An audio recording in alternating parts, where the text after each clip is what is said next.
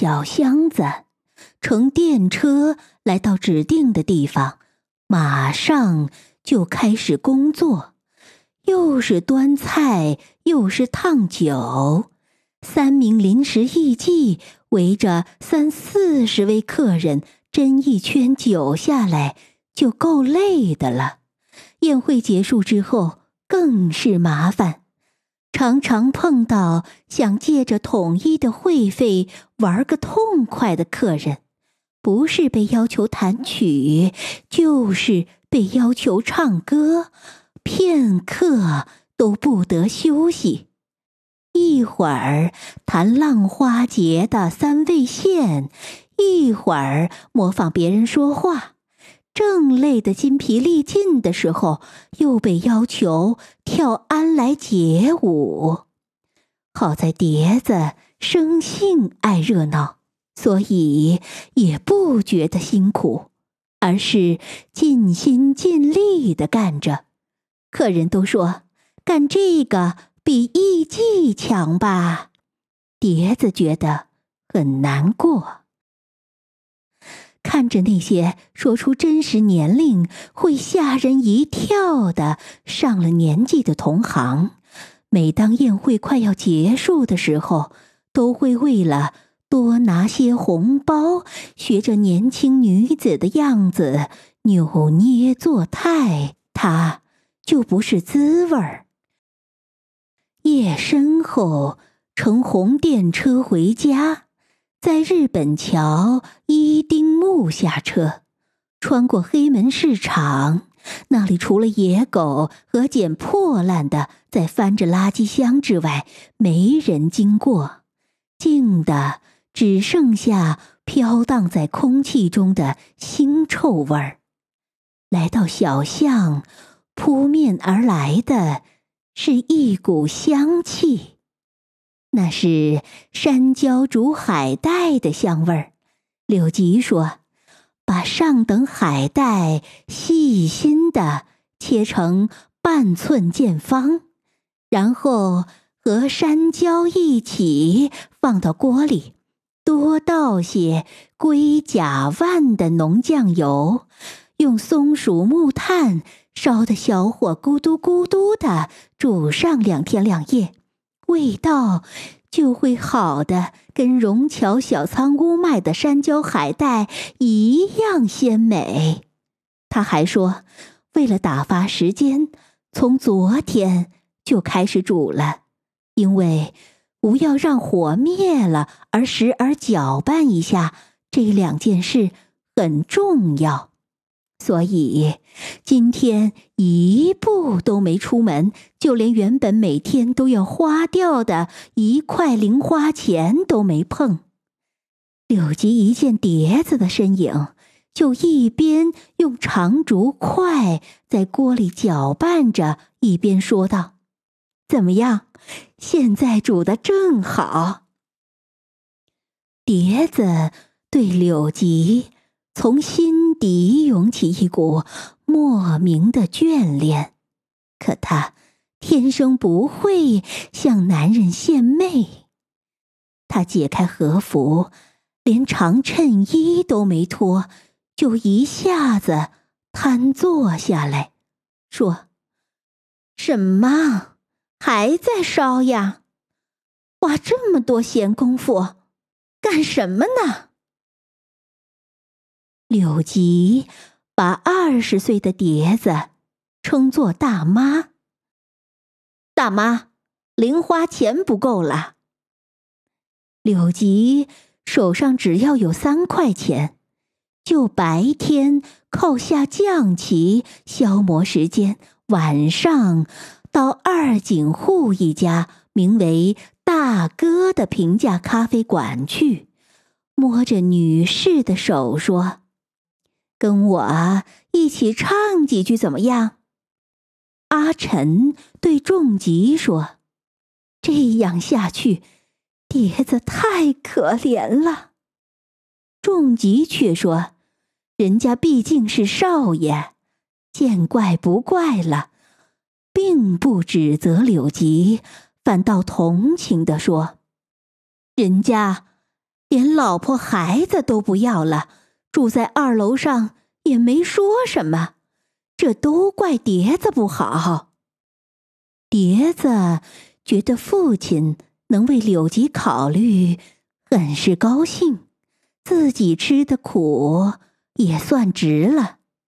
碟子对柳吉说：“我的爸爸还真不错。”可他只是有气无力的回答：“嗯。”听不出是赞同还是不赞同，表情。让人无法捉摸他到底在想什么。年关临近了，一到年底，大家都忙碌起来。一天，柳吉说要去拿正月穿的礼服，就去了位于梅田新道的自己家。碟子仿佛。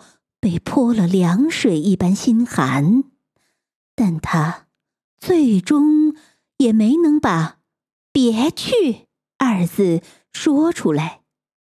当天晚上，碟子有宴会的工作，他像往常一样，提着装三味线的小箱子出了家门，心情却很沉重。他无法把柳吉回家取礼服一事想得那么简单。那里不仅有他的妻子，还有孩子。那天，他的三味线弹得并不出色，好在歌唱得很大声，拉门上的纸都被震得直颤。终于结束了。他冒着大雪一路飞奔回家，柳吉已经回来了。他在火盆前弯腰坐着，被酒染红的脸快要贴到火盆里去了。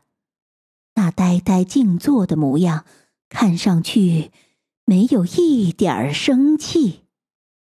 碟子放心了，柳吉说：“老父亲看到他之后。”朝他怒吼，问他去干什么。妻子从他家迁出了户籍，回到娘家。女儿由柳吉的妹妹鼻子代为照看，看也没让他看上一眼。听说柳吉跟碟子成了家，老父亲发怒了，准确的说。是鄙视的笑了，他还说了好些有关碟子的难听话。碟子嘴上平静的说道：“说我也是应该的。”可他心里却对着柳吉的父亲说：“我要靠自己的力量，让柳吉出人头地给你们看看，不用你们管。”他。还暗想：我从不打算接替他的前妻当什么夫人，只希望让柳吉成为一个像模像样的男人。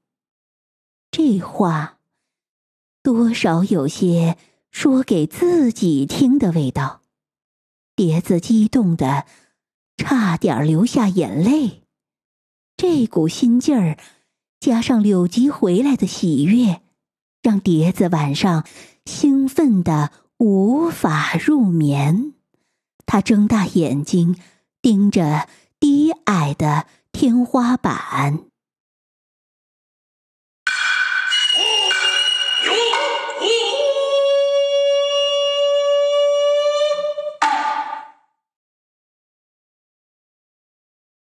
子。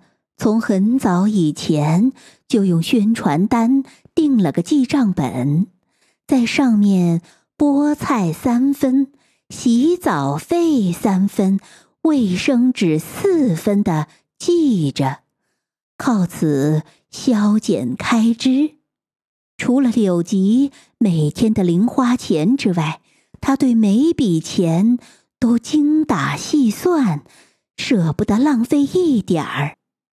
当临时艺伎挣来的钱一半都存了起来。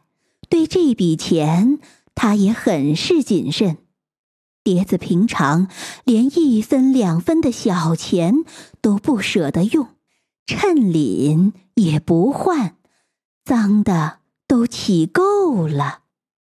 重疾来想要点进货的钱，就要正月了，得采购材料。